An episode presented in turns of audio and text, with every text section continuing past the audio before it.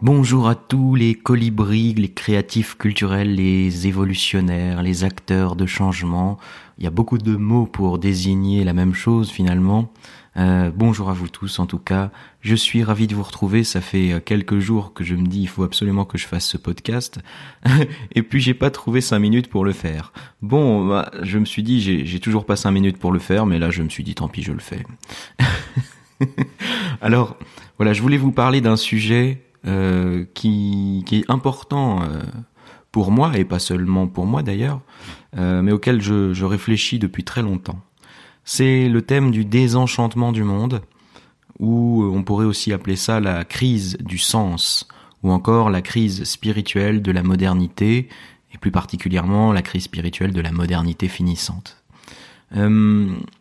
Pourquoi ce sujet-là m'intéresse?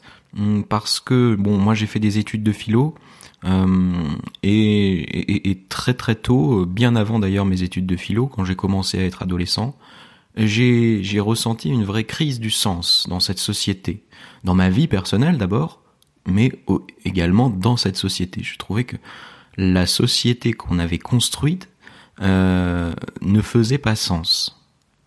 Euh, et, du coup, c'est ce qui m'a amené en fait à, chercher le sens de la vie, euh, le, le, sens de ma vie aussi, et, tout ça m'a amené à faire des études de philo. Et finalement, en faisant des études de philo, j'ai eu la confirmation qu'il y avait bien une crise du sens dans cette société. Pourquoi? Parce que si vous regardez euh, quasiment tous les grands philosophes du XXe siècle, et puis même déjà un peu avant, euh, vous expliquent que l'Occident est en train de connaître une vraie crise du sens, une crise spirituelle. Euh, vous trouvez ça chez Husserl, vous trouvez ça chez Heidegger, vous trouvez ça chez Nietzsche. Euh, voilà, il y en a plein qui parlent de ça. Et forcément, cette euh, cette crise du sens coïncide avec la modernité et avec la modernisation du monde. C'est-à-dire que plus le monde se modernise, et plus la crise du sens s'accentue, plus le désenchantement du monde s'accentue. Et, ce concept de, désenchantement du monde, il vient d'un auteur qui s'appelle Max Weber, euh, qui est un sociologue, qui a écrit notamment euh, L'esprit du capitalisme. Euh, et cet auteur avait compris une chose importante, c'est que la modernité produit du désenchantement. Alors qu'est-ce que ça veut dire? La modernité, enfin ce qu'il explique cet auteur, c'est que l'essence même de la modernité, c'est un processus de rationalisation. Rationalisation de nos modes de vie, de nos activités, de notre vision du monde. Et hum, c'est en gros hein, la victoire de la science sur la religion, la montée de l'idéologie des Lumières, du progrès, etc., qui aboutit ensuite aux révolutions industrielles et à la transformation euh, matérielle du monde euh, humain euh, qui donne le, monde qu'on connaît aujourd'hui. Et ce qui est intéressant, c'est que Max Weber avait bien compris le lien entre modernité et rationalisation d'une part. Il avait compris que l'essence même de la modernité, c'est un processus de rationalisation. Et il avait compris que cette rationalisation produisait du désenchantement.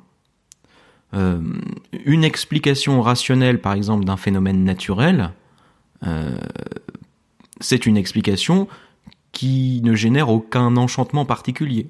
Par exemple, songez à l'explication d'un phénomène comme l'éclair. Vous savez que pendant longtemps, les, êtres humains euh, ont essayé de comprendre le sens de l'éclair, et dans un stade même pas religieux, mais je dirais mythologique, ils pensaient souvent que l'éclair, c'était la colère des dieux.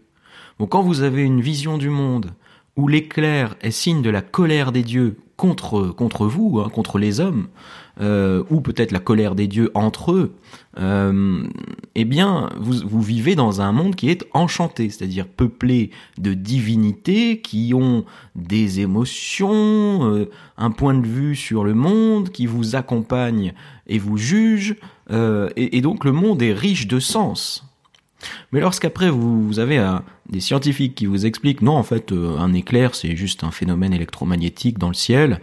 Euh, bon alors moi je saurais pas vous l'expliquer ce phénomène, mais en tout cas voyez le genre une explication rationnelle scientifique. On n'a plus besoin de recourir à une divinité. Bon ben voilà vous avez expliqué le phénomène.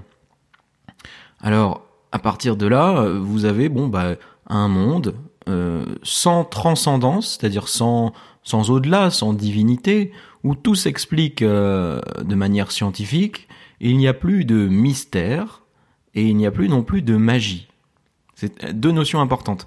Il n'y a plus de mystère dans ce monde, même si on ne connaît pas tout. C'est pas la question.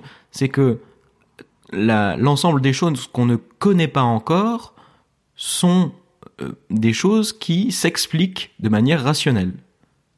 Donc euh, le fait qu'une chose soit encore mystérieuse ne veut pas dire qu'il y a une dimension différente de celle qu'on a l'habitude de rencontrer. Ça veut juste dire que pour l'instant, au niveau matériel, physique, etc., on n'a pas l'explication. Mais l'explication sera de nature matérielle, matérialiste, physique, etc. Voilà. Donc, euh, même si on ne connaît pas tout, on ne s'attend pas à avoir euh, une découverte d'un monde enchanté ou d'un monde où une certaine magie opérerait. Donc disparition du mystère et disparition de la magie. C'est-à-dire que les, phénomènes naturels, euh, les, lois naturelles, les lois scientifiques, etc., euh, opèrent de manière quasiment automatique. Ce sont des lois, euh, des, formules mathématiques, voilà, tout, ça fonctionne. Et une fois qu'on a compris comment ça fonctionne, il n'y a plus finalement de magie dans un phénomène. Euh, donc disparition de l'au-delà, du mystère, de la magie. Et forcément, euh, tout ça aboutit à un monde qui est désenchanté. Euh, finalement, on construit un monde à l'image de notre vision du monde. Cette vision du monde ne reconnaissant plus de magie, de mystère, d'au-delà, on construit un monde qui, qui est à l'image de cette vision du monde où il n'y a plus de magie, où il n'y a plus d'enchantement, d'au-delà, de, sacré, où il n'y a plus de mystère. Voilà. Et ce monde-là, cette vie-là, est assez morne, est assez triste. C'est une vie très matérialiste en fin de compte, où nous sommes occupés où, notre attention est rivée à des choses matérielles, gagner sa vie, avoir un toit sur la tête, s'acheter euh, une voiture, s'acheter euh, ceci, cela, partir en voyage, bon, et puis, et puis rien d'autre. Alors il y a un autre auteur qui a bien cerné ce désenchantement du monde, mais lui il ne l'appelle pas le désenchantement du monde, il l'appelle la mort de Dieu. Et c'est Nietzsche. Nietzsche qui nous a expliqué, qui a, ou plutôt on va dire, qui a tiré le constat à son époque, Dieu est mort. Et la phrase exacte c'est Dieu est mort et c'est nous qui l'avons tué. Alors qu'est-ce que ça veut dire euh, cette phrase? Alors à un premier niveau, on pourrait la traduire par la religion chrétienne est finie. La science a pris le dessus, maintenant on est dans la modernité, euh, le matérialisme a pris le dessus sur nos vieilles religions protestantes, catho, etc. Donc ça c'est fini. Nous ne sommes plus dans un monde structuré autour de la religion. Voilà, ça, ça serait un premier niveau d'explication. Euh, un niveau plus large, Nietzsche tire le constat de la fin d'un processus euh, qui est finalement qui correspond au passage de l'ère traditionnelle à l'ère moderne. Et ce qu'il comprend intuitivement, c'est que la modernité est une ère nihiliste, nihiliste. C'est-à-dire qu'il n'y a plus d'au-delà, il n'y a plus de ce qu'il appelle lui des arrière-mondes, donc il n'y a plus que ce monde-ci, mais pour autant, on n'a pas encore trouvé le sens de ce monde-ci. c'est ça qui est très intéressant à comprendre. C'est que pendant des siècles, les Occidentaux se sont habitués à conférer un sens à ce monde-ci en recourant à un autre monde. C'est-à-dire, le monde dans lequel nous vivons, ce monde physique, cette dimension matérielle dans laquelle nous sommes, s'expliquait, notamment chez les chrétiens, par une forme de création, la création d'un Dieu. Ce, monde explique la Genèse et la création d'un Dieu. Et ce monde a du sens, pourquoi? Parce que ce Dieu est bon, il a créé ce monde par amour, avec amour, et il a, en plus, il a, il a contemplé son monde et il a vu que ce monde était bon. Voilà. Et en plus de ça, il nous a fait à son image, donc à l'image du Dieu d'amour, et il nous a placés au, sommet de la création euh, pour que nous puissions euh, bien nous, nous, nous multiplier. Bon, quand vous avez une vision du monde basée sur cette histoire, sur ce récit, sur ce grand récit de la création, eh bien le monde fait sens. D'accord? Le monde fait sens. Et en plus, après, vous avez le grand récit euh, de la venue de Dieu sur terre sous la forme de Jésus, qui vient, euh, en gros, sauver les, les humains. Euh, voilà. Et, et, et, et, à partir de là, vous avez toute une civilisation chrétienne qui, qui, ouais, qui, qui prend naissance à partir de, de ces grands récits et qui fait sens. Une civilisation qui vit sur une vision du monde riche de sens. Nous sommes euh, les créatures d'un Dieu bon, d'un Dieu d'amour, qui nous a placés au sommet de sa création. Cette création est, magnifique, et en, plus, ce Dieu a envoyé son Fils euh, pour nous sauver. C'est quand même une belle histoire qui fait sens. Bon, et, forcément, quand la science émerge euh, et, et finit par prendre le dessus sur cette vision du monde, on se retrouve avec un monde qui n'a plus de récit pour le mettre en, contexte. Et donc on a juste le monde à l'état brut, expliqué par une science, mais une science dont le discours ne, ne produit pas de sens, c'est juste une explication du comment la science. Ce n'est pas une explication du pourquoi, pourquoi ce monde existe, pourquoi nous sommes là? C'est juste une explication de comment ça s'est fait. Et en plus, on n'a pas toutes les réponses. Alors, quand la, science finit par emporter la victoire sur la religion, ça se passe notamment avec, euh, avec Darwin, euh, la, victoire de la théorie de l'évolution sur la Genèse, ça se passe avec euh, un, Galilée, un Copernic, avec la victoire de l'héliocentrisme sur le géocentrisme. ça se passe euh, chez un Freud aussi qui répand quand même une, une conception très critique de la, de la religion. Voilà, il y a différentes phases dans cette bataille entre le monde traditionnel et ses croyances et son système de, de, de, de, vision, sa vision du monde, pardon, et puis de l'autre côté, euh, la vision moderne qui, qui commence euh, à, à s'imposer, à s'affirmer. Euh, sachez que voilà, cette vision du monde moderne a commencé à, à se manifester de manière très discrète, parce que c'était très dangereux à l'époque de, de remettre en cause euh, l'Église. On, on, risquait d'être brûlé au bûcher. Hein, ça a été le cas, par exemple, d'un Giordano Bruno. Euh, c'est très dangereux au départ pour la pour les l'esprit moderne de se manifester dans un monde traditionnel euh, multiséculaire ou pluriséculaire, je sais plus comment on dit, euh, c'est très dangereux. Et puis finalement, on voit bien qu'il y a une, une ascension progressive de cet esprit-là qui finit par s'imposer et prendre le dessus.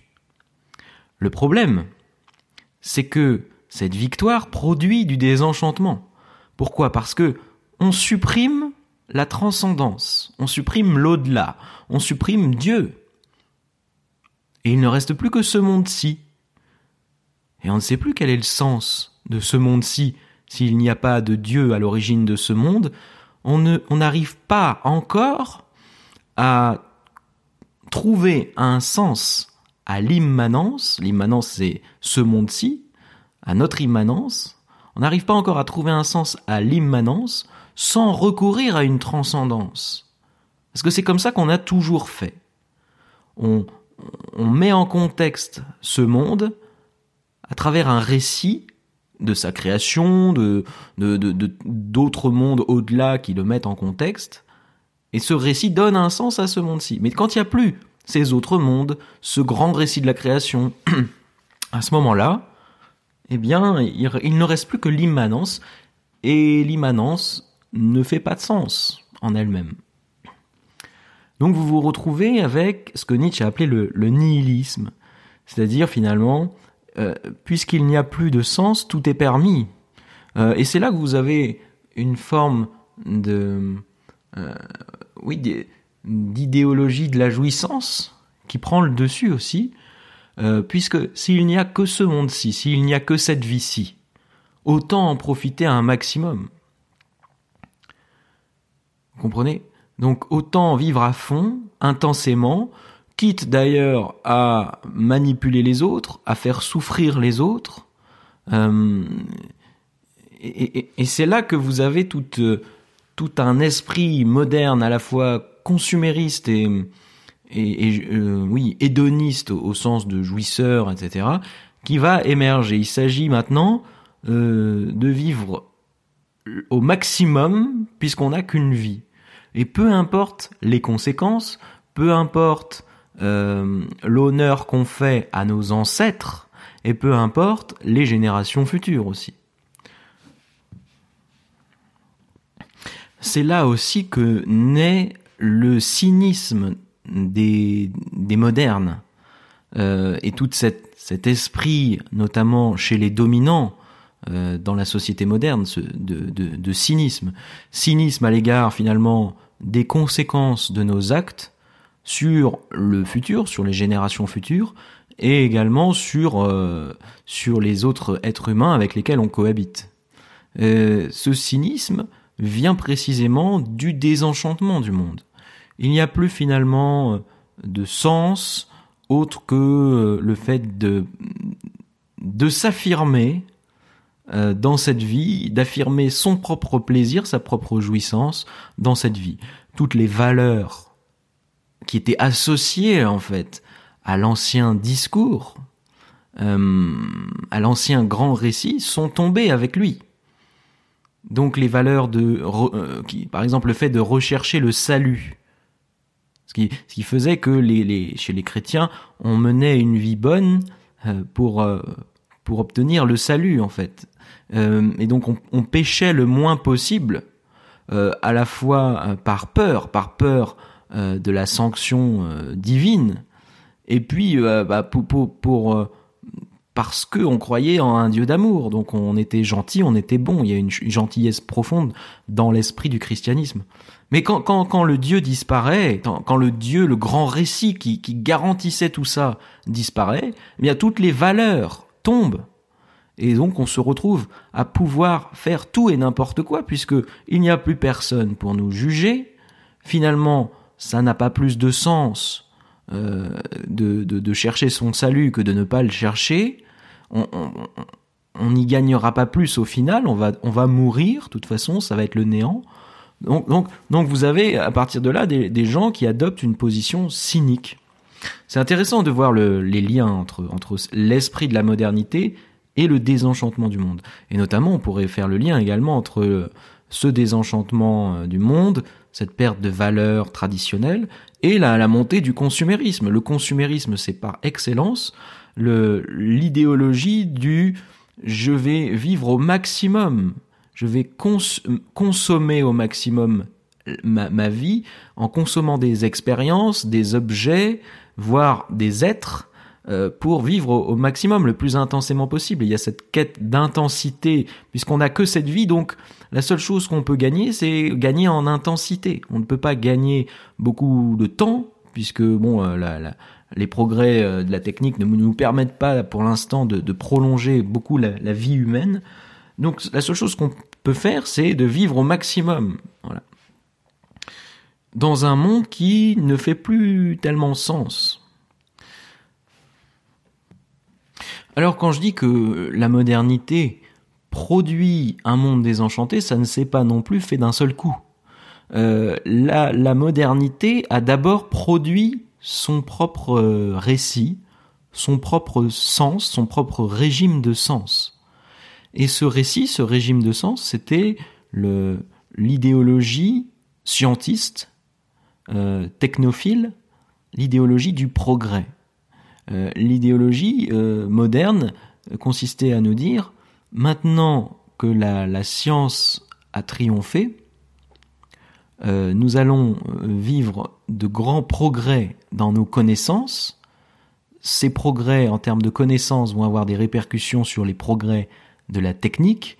Et grâce donc à toutes ces connaissances théoriques et pratiques, nous allons euh, transformer le monde et, résoudre beaucoup des problèmes de l'humanité, les problèmes de, famine, de maladie, euh, euh de tout un tas de problèmes. Et vous avez des, des grandes utopies modernistes.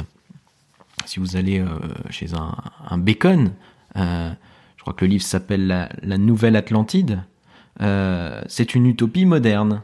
Et c'est très intéressant de voir que la modernité, au départ, c'est aussi un récit qui fait sens. Le récit du progrès, le récit de, oui, de, de l'avancée de l'humanité. Euh, oui, il y avait quand même, d'ailleurs, derrière ça, une sorte de, de perspective évolutionnaire, c'est-à-dire que les, les Lumières, les, les, les, euh, les positivistes considéraient que on entrait dans une nouvelle ère Seulement à l'époque c'était l'ère l'ère rationnelle, l'ère moderne. Bon maintenant maintenant c'est l'ère postmoderne et l'ère post-rationnelle ou supra-rationnelle. Mais à l'époque c'était ça. Donc ça correspondait quand même à l'époque à quelque chose d'important. Euh, je suis pas en train de, nier la valeur de cette transition entre le monde traditionnel et la modernité. Pour moi, en tant qu'évolutionnaire, cette phase était une phase positive, une, une phase d'évolution. Je ne suis pas dans un discours justement traditionnaliste qui consiste à dire que c'était une dégénérescence, une décadence, et qu'on ferait mieux de revenir à, nos religions traditionnelles, euh, puisque de la modernité n'a rien apporté si ce n'est une décadence. Non, euh, ça correspondait à l'époque à, une transition euh, intérieure en l'homme qui s'est ensuite diffusée sur toute la planète. Hein. Donc ce qui s'est joué là était très très important. Euh, mais, le problème, c'est que ce, discours, ce grand récit moderne, euh, cet espoir suscité par euh, l'expansion de la science et de la technique, n'a pas duré longtemps. On a eu une sorte de désillusion assez rapide, et ça s'est joué notamment avec les deux guerres mondiales. La première surtout, qui a été un véritable carnage rendu possible par les progrès de la science, hein, parce que tout, cet appareil militaire, toutes ces technologies de destruction sont aussi l'aboutissement euh, du progrès euh, de la science, de la technique, etc. Donc on a eu euh, finalement deux guerres mondiales énormes avec voilà l'histoire du XXe siècle qu'on connaît. Et à un moment donné, finalement, tout ça a mis fin aux illusions du progrès, de la science, etc.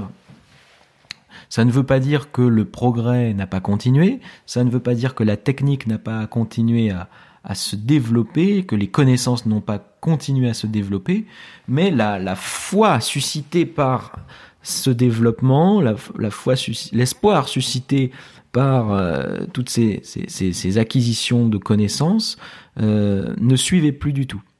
Euh, et à ce moment-là, on n'avait plus donc ni euh, de transcendance pour donner du sens à ce monde, ni, euh, un grand récit scientifique euh, pour nous donner espoir dans le progrès qu'on était en train de vivre. Donc à ce moment-là, on est tombé dans la période de l'absurde la période de, l'expérience de l'absurde. Et ça, vous le trouvez euh, en littérature et en philosophie chez tout un tas d'auteurs. Bon, les plus connus, hein, c'est Sartre, Camus, euh, il y a Beckett, enfin, il y a toute une génération de d'auteurs là qui ont témoigné de cette expérience de, de l'absurde après deux guerres mondiales. Euh, finalement, ce monde ne faisait plus sens. Euh, après, oui, il y avait aussi toute la grande question là de savoir euh, est-ce qu'on peut encore croire en Dieu après Auschwitz, etc. Bon, alors, si vous voulez, le, moi je vais vous lire un petit extrait d'ailleurs de, de, de, Sartre, de la nausée. La nausée, c'est le mot qu'a mis Sartre sur cette, cette impression de d'absurdité euh, qui donne la, la nausée en fait dans, dans ce monde-ci. Euh, donc Sartre, hein, pour, pour situer, c'est de la phénoménologie existentialiste. La phénoménologie, ça vient de Husserl et de Heidegger. Et Husserl et Heidegger, ce sont vraiment deux auteurs qui avaient une haute conscience de la crise spirituelle de l'Occident moderne. Euh, D'ailleurs, peut-être qu'on peut, on peut lire toute leur œuvre sous cet angle-là. C'est une, une, recherche de réponse et de, de, compréhension de ce qui est en train de se passer, de se jouer dans cet Occident moderne dont ils constataient qu'il y avait un, qui, connaissait une crise, voilà, d'après eux. Alors, euh, Sartre hérite de, toute cette phénoménologie et lui, il, y apporte une touche existentialiste. Euh, L'existentialisme consistant essentiellement à dire euh, que comme il n'y a aucun sens à ce monde qui nous soit donné, euh, donc on peut on peut construire le sens de sa vie, on peut créer, c'est à nous de créer le sens de notre vie. Puisqu'il n'y a aucun sens, nous sommes libres de créer le sens que nous voulons à, notre vie. Euh, c'est tout l'existentialisme. Et il y a ce thème de, la nausée euh, qui, est, très intéressant et, assez bien décrit. Donc vous trouvez ça aussi chez Camus, hein, le mythe de Sisyphe, l'étranger, il y a plusieurs livres. Mais là, voilà, j'ai choisi celui-là. Il est intéressant parce que euh, cette expérience que nous décrit Sartre, euh, c'est une expérience qui est dans où, il raconte qu'il est en relation avec un un de nos frères non humains. C'est un marronnier. Vous allez voir, je vais vous lire le, texte. Euh, il est assis sur un banc. Alors c'est dans donc la nausée. Sartre est assis sur un banc et il y a un marronnier euh, à côté de lui et il regarde ce marronnier. Il est donc dans un, une sorte de, parc, hein, où il y a un, jardin public. Et il y, a, cet arbre qui est là. Euh, et, quand je vais vous lire, prêtez bien attention euh, au, au champ sémantique de l'expérience mystique. C'est ça qui est très intéressant, c'est finalement ce texte témoigne de ce qu'il reste de l'expérience mystique quand toute transcendance a disparu, quand tout sens a disparu. Alors voilà, je vais vous lire le texte. Donc j'étais tout à l'heure au jardin public.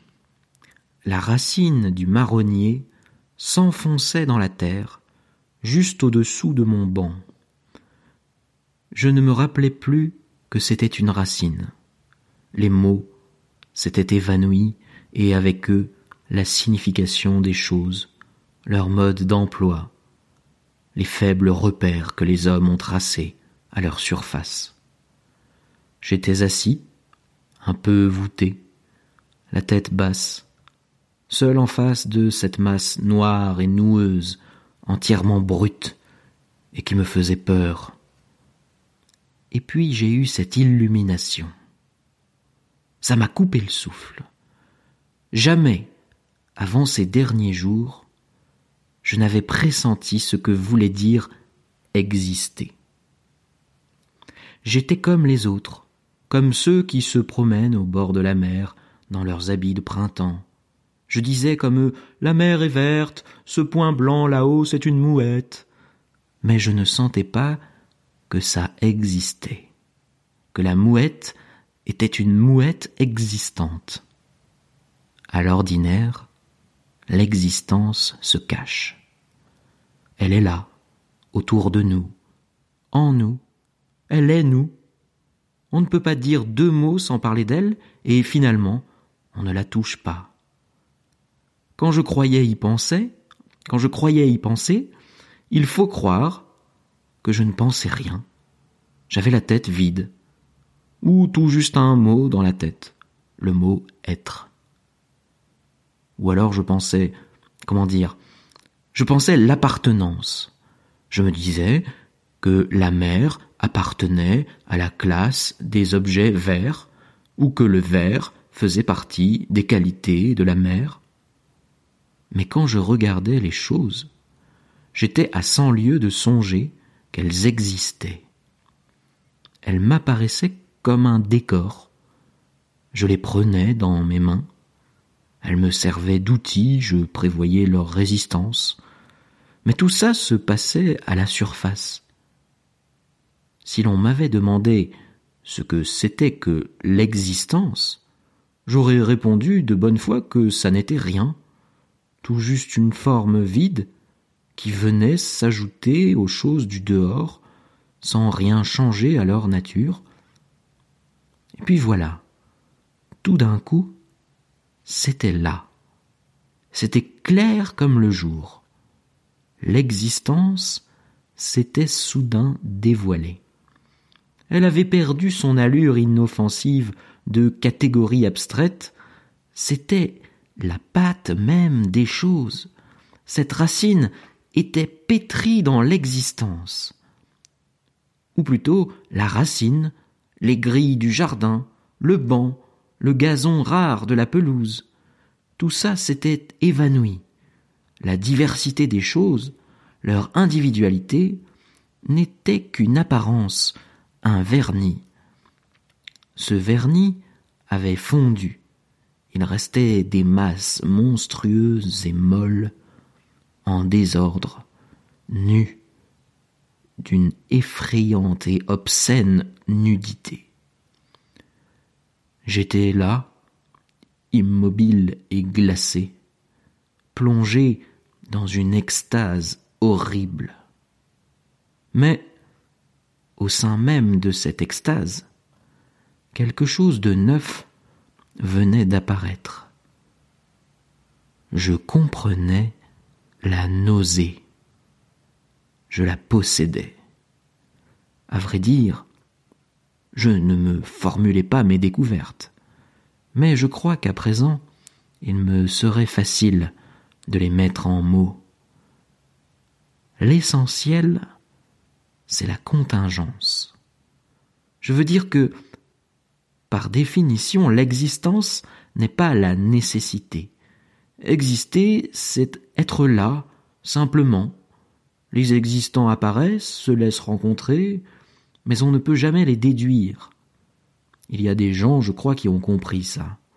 Seulement, ils ont essayé de surmonter cette contingence en inventant un être nécessaire et cause de soi. Or, aucun être nécessaire ne peut expliquer l'existence. La contingence n'est pas un faux semblant, une apparence qu'on peut dissiper. C'est l'absolu.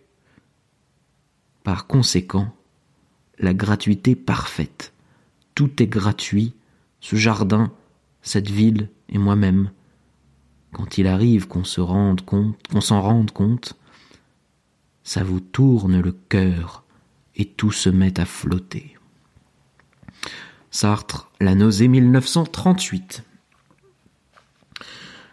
Alors, pourquoi ce texte nous, est, très représentatif de, cette expérience de l'absurde liée au processus de désenchantement du monde Sartre vous dit Je comprends enfin ce que c'est que la nausée et je la possède. Donc il fait l'expérience de la nausée et il nous décrit cette expérience comme quasiment une expérience mystique. Hein, il nous parle d'abord d'une illumination et puis d'une extase. Mais c'est une extase horrible euh, qu'il effraie. Il, il réalise finalement quoi? Il, il, ne réalise aucun. Il ne réalise pas un, au-delà. Il ne réalise pas l'existence euh, de divinité euh, sur d'autres plans. il réalise simplement que ce monde est. Ce monde est. Il réalise l'être, ce que Heidegger appelait l'être de l'étang. Il réalise le, oui, ce, que, Wilber appelle le I amness aussi, c'est le, le cela est. Hein. Euh, mais cet être n'est pas du tout n'est pas du tout cet être ne vibre pas de manière positive. Cet être est une sorte de masse brute, effrayante, molle. Donc il, il, y a une vision de, de l'être qui est très négative là dans, dans cette histoire. Donc on se, c'est comme, euh, vous savez, quand vous vous retrouvez dans le noir et que vous avez l'impression euh, que ce noir est peuplé de, d'horreur. Euh, eh bien là c'est un peu la même chose. cet être euh, que Sartre nous décrit est, vibrant de négativité. Il ne fait plus sens cet être puisqu'il n'y a plus, euh, il n'y a, il a plus de, de contextualisation de cet être par un, un Dieu d'amour, euh, qui aurait créé justement ce, monde existant euh, pour de bonnes raisons. Il y a juste le fait qu'un monde est là, c'est une donnée brute, massive, silencieuse, dirait Camus. Hein. Vous savez, Camus, il avait une citation très intéressante pour, pour parler également de, de, de cette expérience de l'absurde. Il disait, l'absurde naît de cette confrontation entre l'appel humain et le silence déraisonnable du monde. C'est Camus qui disait ça. Euh, c'est-à-dire que l'homme appelle, l'homme appelle le monde pour qu'il lui donne son sens, pour qu'il lui dise pourquoi ce monde existe et pourquoi lui, homme, existe. Et en retour, il n'a qu'un silence, un silence déraisonnable, euh, ou, dirait Sartre, un silence effrayant quelque part. Euh, il n'y a plus de Dieu qui réponde à la quête de sens de l'homme, aux besoins de sens. Euh, il y a juste un monde froid qui est, et, c'est ça qui est intéressant, c'est que le Dieu, dans ce texte, Dieu est remplacé par la contingence. Il nous dit que la, euh, que la contingence, c'est l'absolu. Donc l'absolu par habituellement c'est le divin hein. et là finalement c'est la contingence. Ça veut dire quoi? Ça veut dire que euh, le, le monde qu'il reste et, ça c'est tout le, fruit d'années de, science parce que la science nous explique au final que ce monde euh, a, émergé, c'est une sorte d'auto autopoïèse, euh, d'auto d'autocréation. Hein, euh, et, finalement, euh, c'est le hasard qui a réglé tout ça. C'est-à-dire c'est le hasard s'il y a de la vie sur la planète Terre, dans le sens où ça n'est pas une nécessité. Et Sartre, là, dans ce texte, nous explique bien que euh, il n'y a aucune nécessité dans le fait que ce monde existe. Vous savez, c'est Leibniz qui posait cette grande question, pourquoi y a-t-il quelque chose plutôt que rien? Eh bien, la réponse des modernes, c'est de dire, il aurait pu tout aussi bien n'y avoir rien. Il n'y a aucune nécessité dans le fait qu'il y ait quelque chose. Donc, le hasard a voulu que ce monde existe, mais il aurait pu tout aussi bien ne pas exister. Parce qu'il n'a pas été créé par un être intentionnel, euh, ce, monde, euh, il a émergé de manière non intentionnelle. Donc, il n'a pas de sens particulier, ce monde. Il est donc contingent. Contingent, ça veut dire simplement qu'il aurait pu ne pas être. Donc on, est là, finalement, en tant qu'humain, on est là dans un monde, voilà, qui, qui s'est à un moment donné créé, mais qui, qui aurait pu tout aussi bien ne pas exister. Quoi. Et nous-mêmes, nous aurions pu tout aussi bien ne pas exister. Notre existence n'est pas nécessaire. Euh, voilà. Donc quand vous vivez ça, vous avez la nausée vous avez l'expérience de, vous faites l'expérience de l'absurde, du non-sens. Et après, alors bon, après c'est l'autre versant de l'existentialisme, c'est que finalement, ce, cette absence de nécessité, cette absence d'essence qui vous définit, euh, vous rend libre, et donc à partir de cette liberté, euh, vous pouvez créer euh, du sens. C'est-à-dire, puisqu'il n'y a pas de sens, on peut en créer. On est libre d'en créer. Voilà, donc ça c'est l'autre versant. Mais euh, j'irai pas sur ce thème-là aujourd'hui. Simplement, je voulais voilà vous, vous, vous lire ce texte parce que voilà, on a bien un processus où à un moment donné donc l'idéologie moderne euh, s'éveille d'abord de manière discrète puis elle finit par prendre de la place et puis elle finit par s'imposer. Et en s'imposant, au départ, elle est dans une dynamique extrêmement positive. Elle est dans une, une forme de foi, de foi en la science, de foi en l'homme. Ce n'est plus une foi en Dieu et en la religion, c'est une foi en la science et en l'homme, et en la technique et en le progrès. Donc, euh, au début, il y a beaucoup d'espoir suscité par cette modernité, et puis à un moment donné, euh, les êtres humains comprennent qu'en euh, fait, cet espoir était un peu naïf et que le, progrès technique n'améliore pas forcément l'humanité, mais crée aussi beaucoup de problèmes. Et, euh, et, et, vous vous retrouvez donc avec non seulement une idéologie qui ne fait plus sens, qui ne donne plus sens au monde, mais qui, en plus, le détruit. Alors ça, c'est tout ce qui va se manifester à partir des années 70. C'est là où on comprend que la modernité, non seulement a désenchanté le monde, mais maintenant elle est en train de le détruire.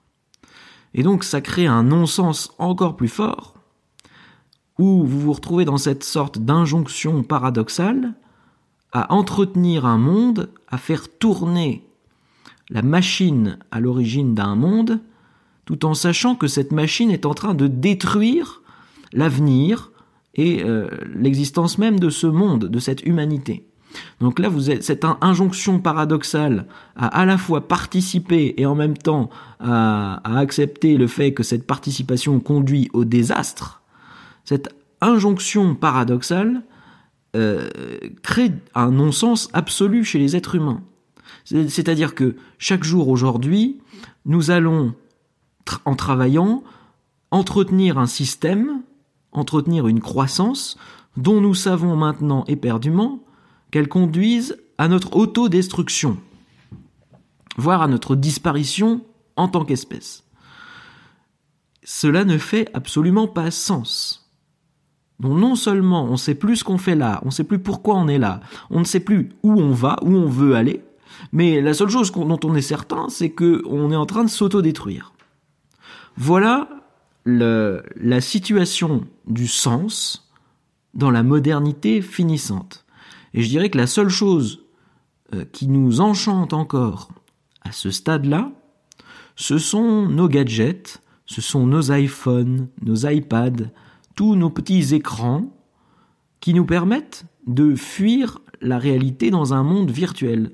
C'est-à-dire que le monde moderne en lui-même n'a plus rien d'enchanté, donc pour trouver de l'enchantement, nous sommes obligés de recourir quelque part à une forme d'au-delà, mais ça n'est plus un au-delà dans le sens des arrière-mondes nietzschéens, c'est un au-delà virtuel, immanent, mais, mais, mais pourtant bien un au-delà, puisque ce, ce, n'est pas réel, c'est un monde virtuel.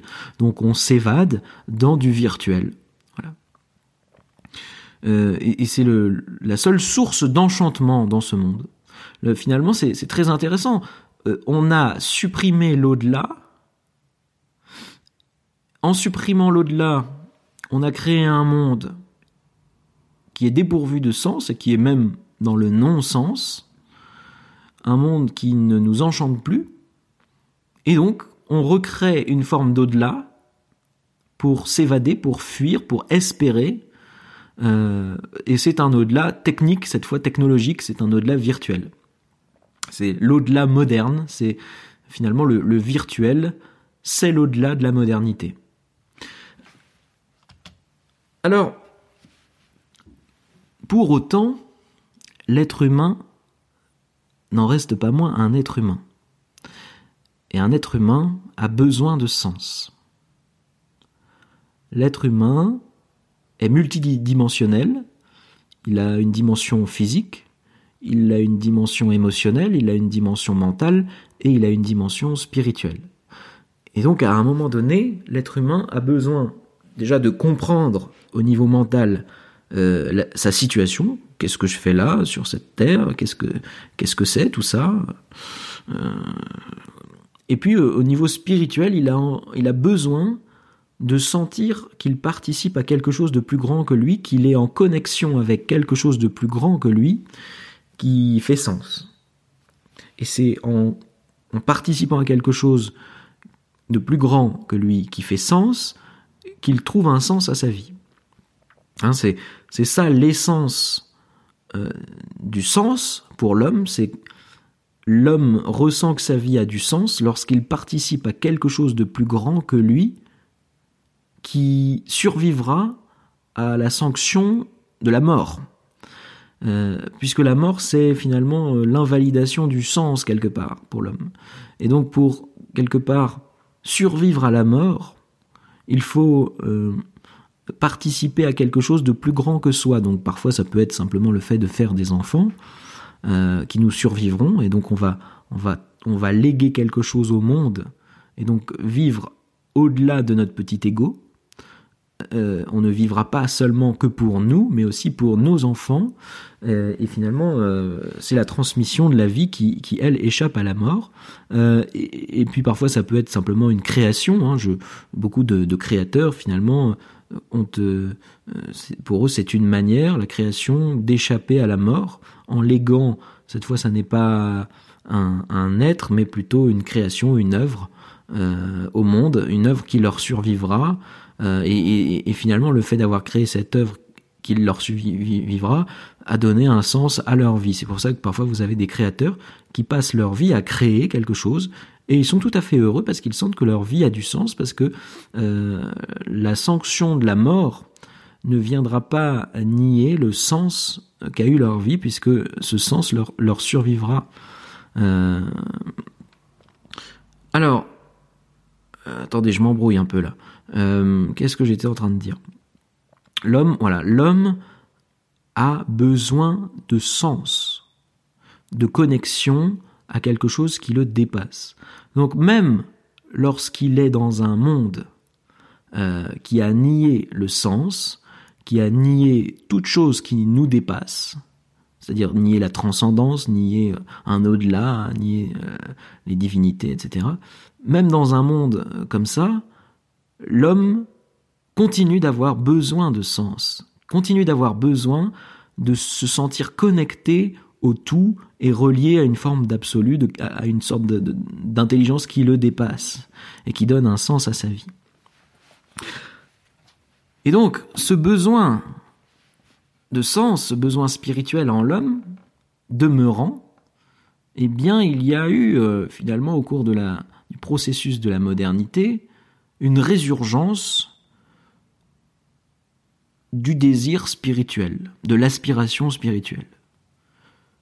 Une résurgence du désir de sens, au, final.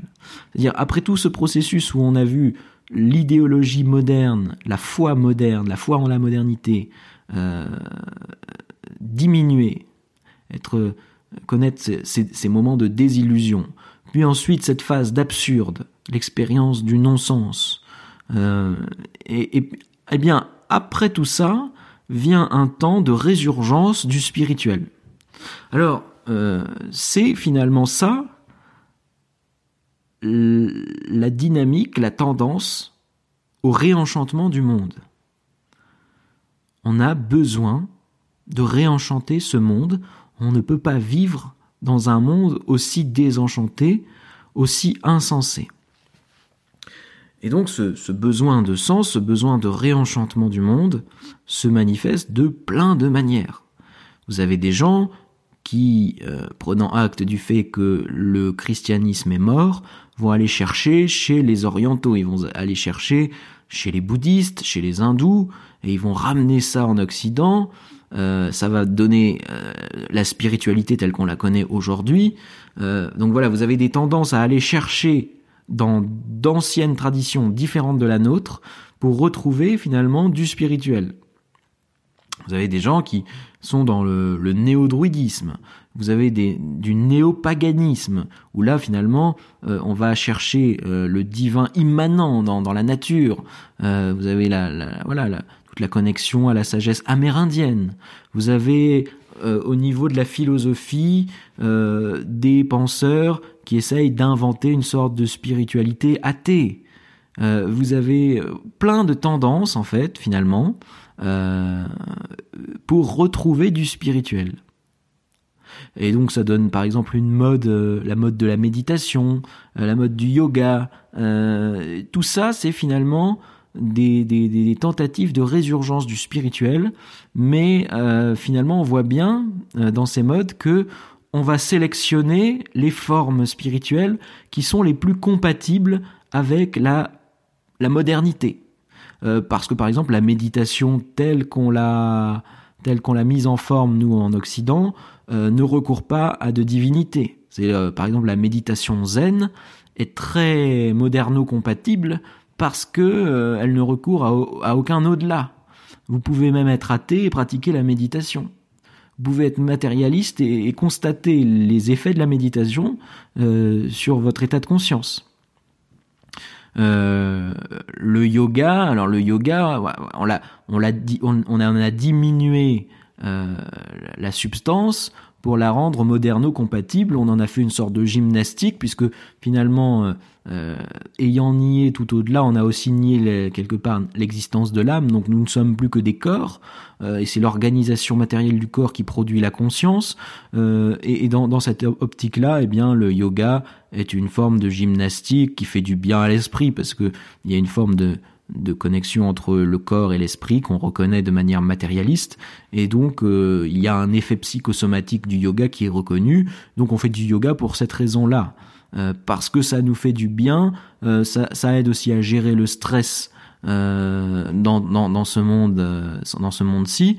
Donc voilà on, on, choisit essentiellement des formes de spiritualité moderno-compatibles.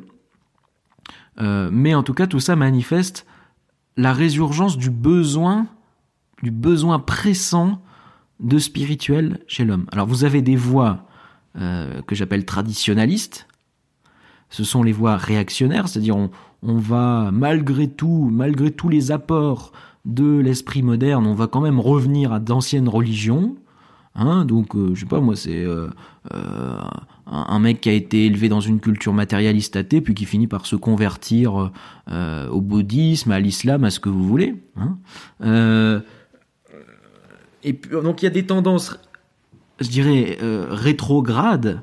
On revient à, à l'enchantement qu'il y avait avant la modernité, à travers une forme religieuse ou autre, Hein, euh, et, il y a une autre tendance, et c'est celle que je porte, euh, c'est celle que, j'aime, qui est la tendance à évoluer vers un nouvel enchantement, une nouvelle forme d'enchantement.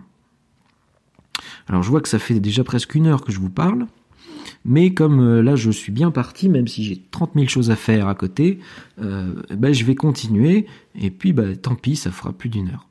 Euh, donc il y a ces deux voies, la voie rétrograde, retour à des traditions qui nous enchantaient, qui enchantaient le monde, qui créaient du sens et qui datent d'avant la modernité, ou bien inventer une nouvelle voie, inventer une voie post-moderne et donc réenchanter le monde dans un sens où le, le ré de réenchanter n'est pas un retour en arrière, mais une invention, une création, quelque chose de nouveau.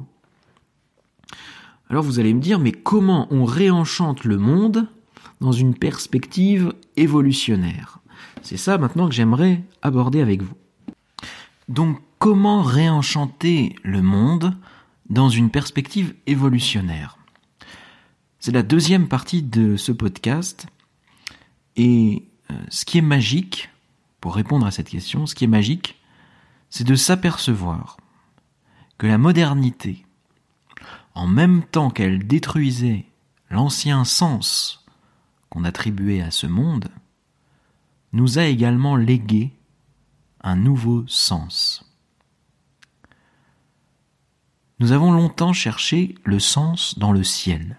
Pendant toute l'ère traditionnelle, nous avons cherché le sens du monde en dehors de ce monde. Et tout l'intérêt de la modernité, c'est de s'apercevoir que le sens du monde n'est pas tant dans le ciel qu'ici même, sur la terre. Il y a un sens de la terre, pour reprendre une expression de Nietzsche. Il y a un sens de la terre. Et donc, quand le ciel est tombé et qu'il ne reste que la Terre, même si on peut apprendre à retrouver un sens du ciel dans une perspective évolutionnaire.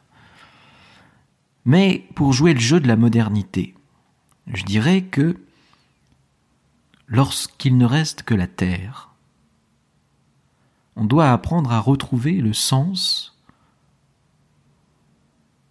dans le seul plan qui nous reste, à savoir dans la terre. Ceux qui ont fait l'expérience de l'absurde donnent l'impression que la Terre ne fait pas sens par elle-même.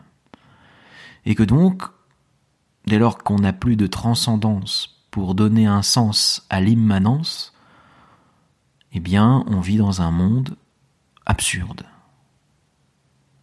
qui n'a pas de sens, et que partant de là, on peut créer un sens. Mais à la base, ce monde n'a pas de sens. C'est cette idée aussi de la science que le monde est un processus lié au hasard.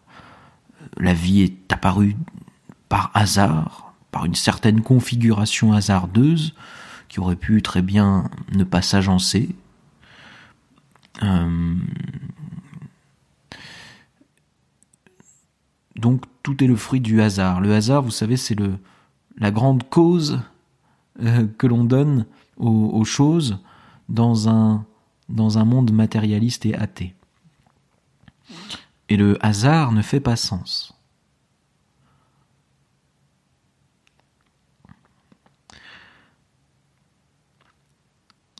Mais ce qui est intéressant, c'est que, alors même qu'on a cru que la science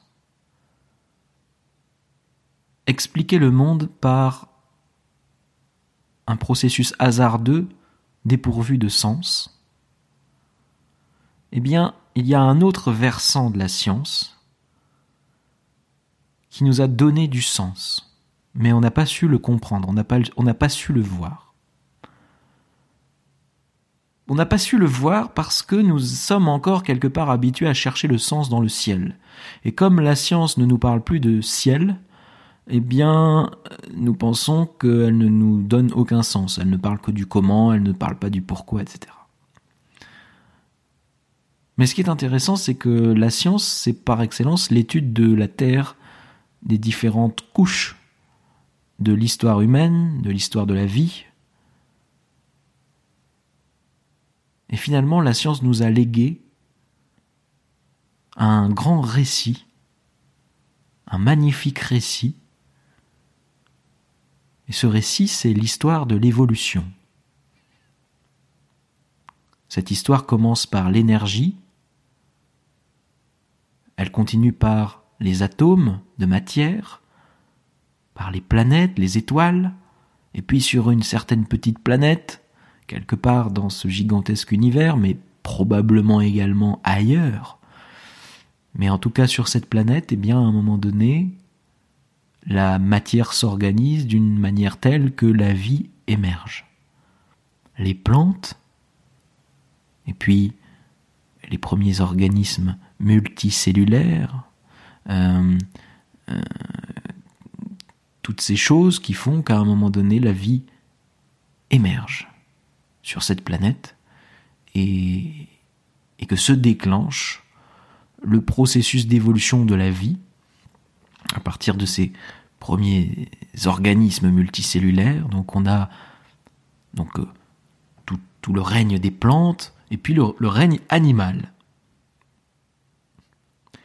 Et le règne animal va poursuivre encore l'évolution vers des niveaux de plus en plus complexes, va conquérir à la fois euh, le plan physique, la vie à l'état physique, donc notamment la mobilité. Hein, l'évolution à travers le règne animal va conquérir tout un tas de, de fonctionnements physiologiques absolument euh, incroyables, complexes, d'une intelligence formidable. Donc euh, le mouvement, euh, le fait de tenir en équilibre, le, voilà le, le fait d'accélérer, de, etc.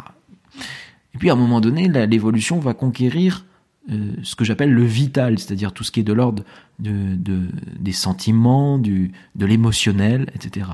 Donc voilà, elle va le conquérir à travers des, animaux relativement évolués. Euh, c'est tout le, toute la conquête du système limbique, du cerveau limbique. Euh, et puis, à un moment donné, alors bon, ça c'est tout ça, c'est les, bon, les, notamment les mammifères hein, qui ont beaucoup développé cet aspect émotionnel, hein, l'attachement des petits pour leurs parents, euh, l'attachement des parents pour le, petit, euh, le sentiment d'amour maternel, euh, mais aussi la peur, la rage, voilà tout un tas d'émotions premières qui ont été conquis par le stade animal et puis à un moment donné, l'évolution commence à conquérir le mental. Alors ça commence chez, euh, chez les animaux. Hein. Euh, les animaux ont un mental euh, assez primaire, mais un mental tout de même. et puis ça continue avec l'espèce mentale par excellence, qui est l'homme, l'être humain, qui est l'être mental de cette planète. Et l'évolution en est là. L'évolution en est là, donc nous sommes bien la dernière grande conquête de l'évolution, la conquête du mental. Euh, ça ne veut pas dire pour autant que l'évolution s'arrête à nous. Euh, nous participons à l'évolution, nous participons d'un gigantesque processus d'évolution de plusieurs milliards d'années, dont nous héritons euh, mais ce processus ne fait que nous traverser. Il passe par nous, mais il ne s'arrête pas à nous. Euh, et quelque part, en ce sens, nous poursuivons l'évolution. Voilà la gigantesque histoire, le merveilleux récit que nous a légué la science à travers l'étude des différentes couches de l'évolution la, voilà, la science a étudié de manière séparée différents domaines de, la réalité, euh, physique, chimique, biologique, euh, etc. Et puis même au niveau de la culture humaine, on a étudié entre, au niveau anthropologique, psychologique, on a tout séparé pour l'étudier de manière séparée. Mais lorsqu'on a une vision globale de tout ça, on a la vision d'une gigantesque évolution à laquelle nous participons. Et c'est ça le grand legs de la modernité. Je, je, quelque part, il y a de la beauté dans la mort de la modernité. Cette modernité meurt en nous léguant ce qu'elle a de plus précieux pour la suite. Et ce qu'elle a de plus précieux, c'est ce récit de l'évolution qu'elle a mis des siècles à constituer, à reconstituer, qu'elle est encore en train d'explorer, mais qui est là pour nous. Nous sommes les premières générations d'humanité à avoir conscience que nous faisons partie d'un gigantesque processus d'évolution. Et il y a du sens dans ce processus d'évolution. Et c'est à ça que je voulais en venir. On a longtemps cherché le sens dans le ciel, alors qu'il était en réalité sous nos pieds, dans tous ces vestiges archéologiques, dans tous ces fossiles euh, témoignant des différentes phases de l'évolution, des différentes conquêtes de l'aventure de l'évolution, tous ces vestiges, tous ces fossiles sont témoins, sont, les représentants d'un récit que nous avons à reconstituer, mais qui n'en fait pas moins sens. Et en cela, quelque part, le monde nous parle.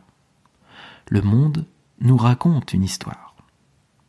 Si on veut bien se donner la peine d'apprendre à lire ce langage-là. Donc le monde n'est pas ce silence froid qui ne répond pas à nos questions. Le monde, lorsqu'on se penche dessus, nous révèle une histoire, nous révèle un récit, et c'est le plus merveilleux des récits. On dit parfois que la réalité dépasse la fiction, eh bien là, en l'occurrence, c'est le cas. On a pendant longtemps créé des, des histoires absolument magnifiques pour donner un sens à nos vies, sans se douter que nous faisions nous-mêmes partie de la plus gigantesque et de la plus magnifique des histoires, qui est l'histoire du réel lui-même, l'histoire de l'évolution. C'est quand même formidable de se rendre compte que nous sommes les personnages de l'histoire la plus incroyable qu'aucun être humain aurait jamais pu inventer. Et nous sommes des personnages dans cette histoire. Nous avons une mission dans cette histoire. Cette évolution a un sens. Donc le monde a un sens. Et par conséquent, nos vies ont un sens. Alors quel est le sens de l'évolution? Si vous regardez les différents chapitres de cette histoire, depuis l'énergie à la matière, à la vie, à la conquête du plan vital, puis du plan mental, et même au-delà, puisqu'on peut déjà commencer à concevoir les prochains chapitres de cette histoire, eh bien lorsqu'on regarde toute cette histoire avec ces différents chapitres, on voit que il y a une continuité dans cette histoire. Il y a une ligne directrice. Et cette ligne directrice, c'est que il y a eu, dans le temps de l'évolution, une augmentation progressive de la conscience. On, va vers des, des stades de plus en plus conscient depuis euh, la matière inerte à l'être euh, vivant, réceptif à son environnement, jusqu'à l'être mobile, l'être animal, euh, qui est à la fois sensible, réactif, impulsif,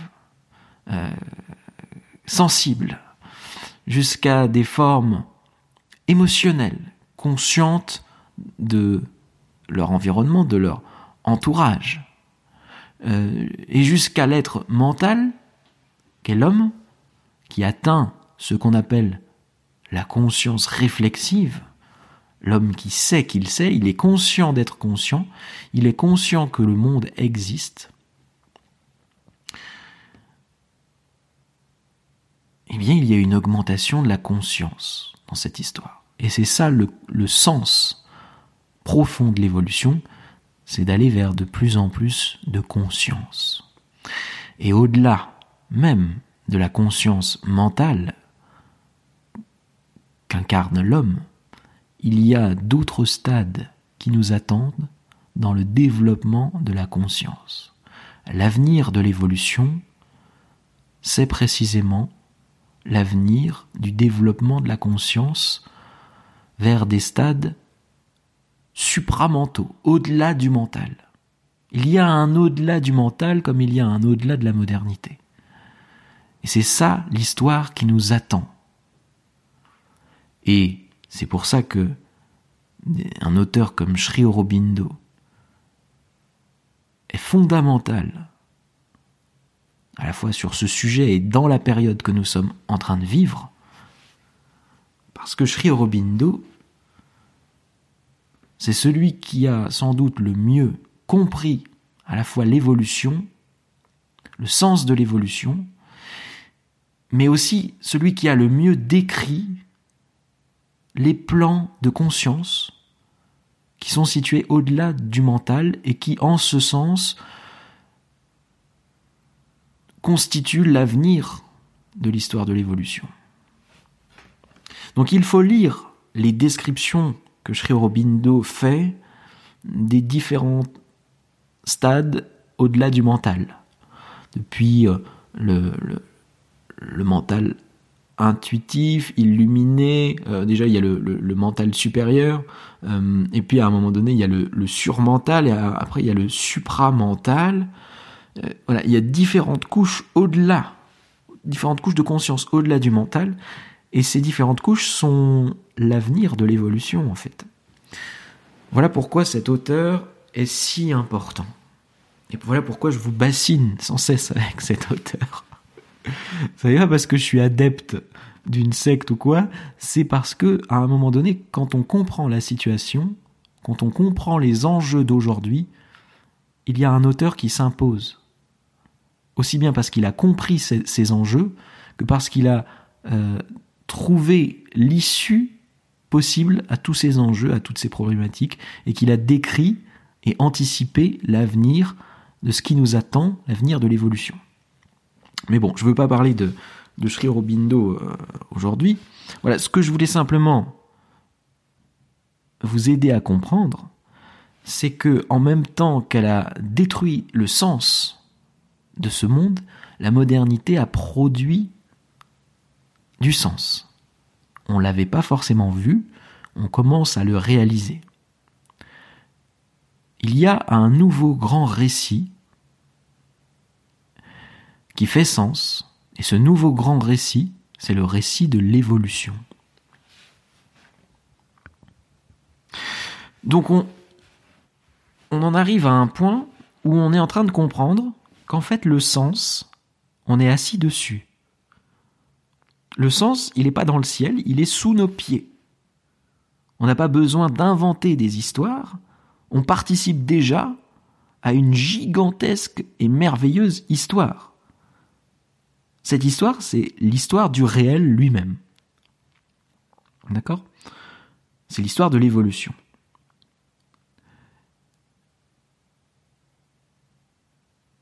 c'est un peu comme quand, on vous dit donc que, le, réel dépasse l'imaginaire. Hein. On, va inventer toutes sortes d'histoires euh, pour donner du sens au réel, alors qu'en fait, le réel lui-même est la plus puissante et la plus incroyable des histoires. Pourquoi? Parce que l'évolution fait sens. L'évolution, c'est une aventure. L'évolution, c'est une aventure qui va vers de plus en plus de conscience, et nous sommes les personnages de cette histoire, de cette gigantesque histoire. Est-ce que ce n'est pas merveilleux? Est-ce qu'il n'y a pas là de quoi réenchanter l'humanité?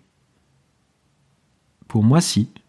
Et c'est ça la réponse euh, que je voulais proposer aujourd'hui à, à cette fameuse question, comment réenchanter le monde? Comment réenchanter le monde? Eh bien simplement en prenant conscience que nous vivons dans un monde enchanté que nous participons d'une magnifique aventure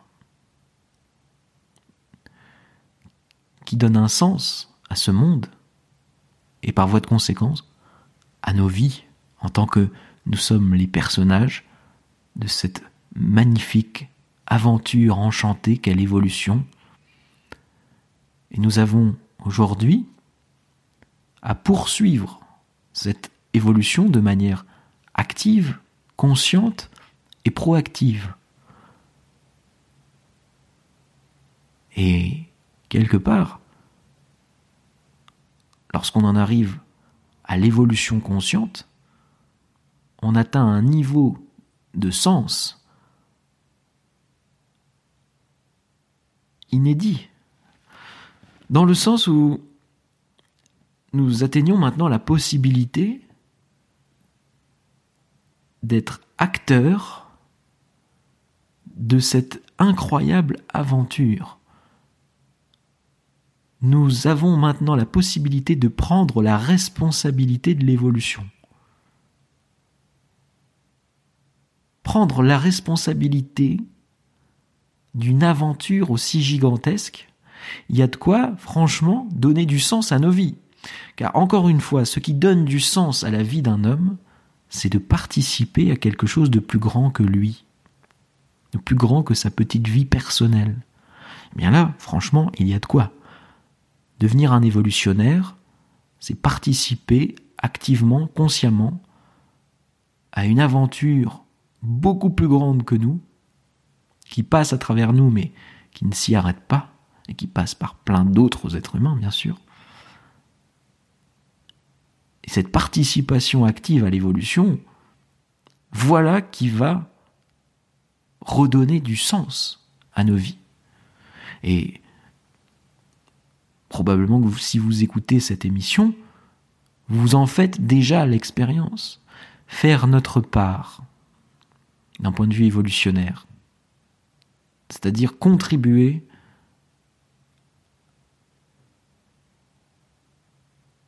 à cette transition évolutive procure un sens profond à nos vies. Moi, je peux vous le dire, en tant qu'évolutionnaire, ça n'arrive plus depuis longtemps pour moi, les moments où je sens que je manque de sens, que ma vie manque de sens.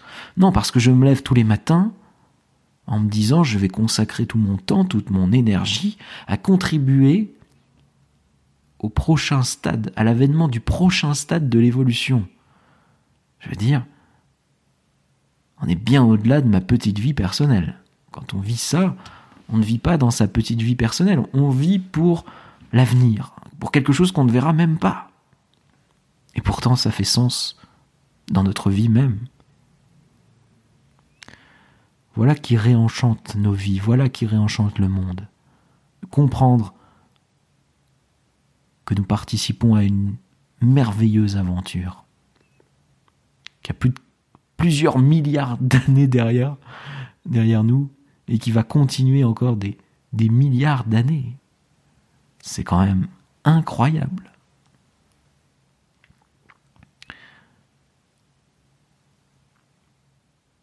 Donc une fois que on a retrouvé le sens du monde, on ne tarde pas finalement à retrouver le sens euh, de notre vie.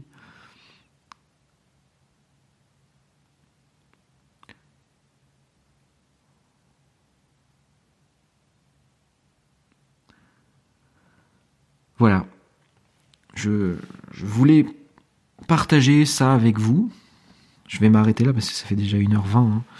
Euh, il y aurait bien des choses à dire sur ce sujet, mais je pense que j'ai quand même euh, posé les grandes lignes de cette réflexion.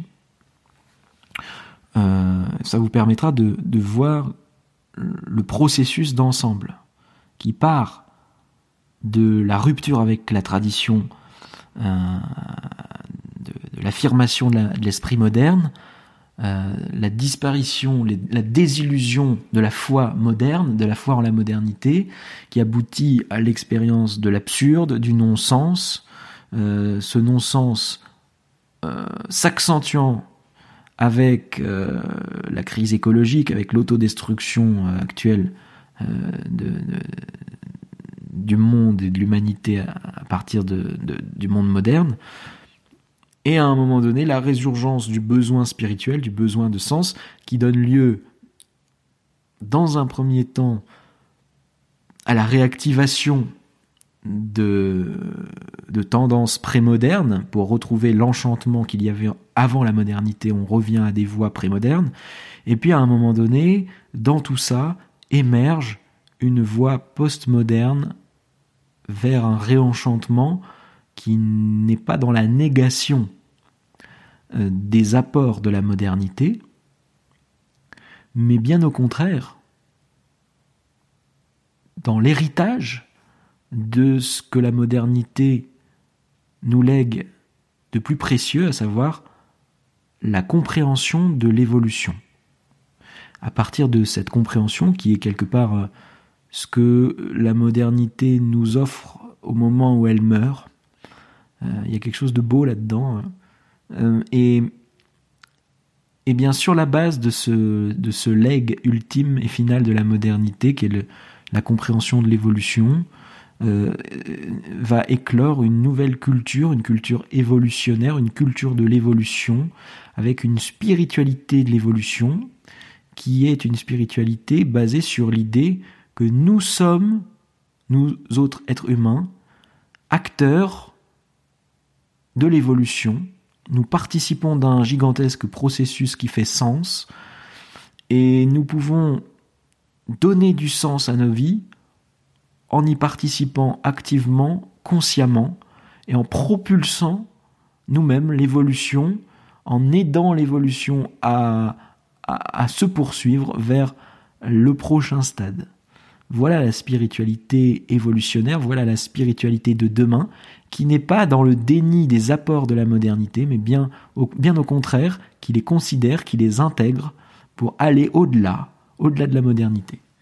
Euh, voilà, je, pense qu'on a, on a, là une vision assez globale, euh, un panorama général du, processus d'ensemble dans lequel on est. Et, quand on en arrive là, eh bien, on a, il me semble, une réponse significative au problème du désenchantement de ce monde. Voilà, chers amis, je vais vous laisser parce que j'ai plein de choses à faire. En tout cas, euh, je pense que ce que j'ai dit aujourd'hui était assez important.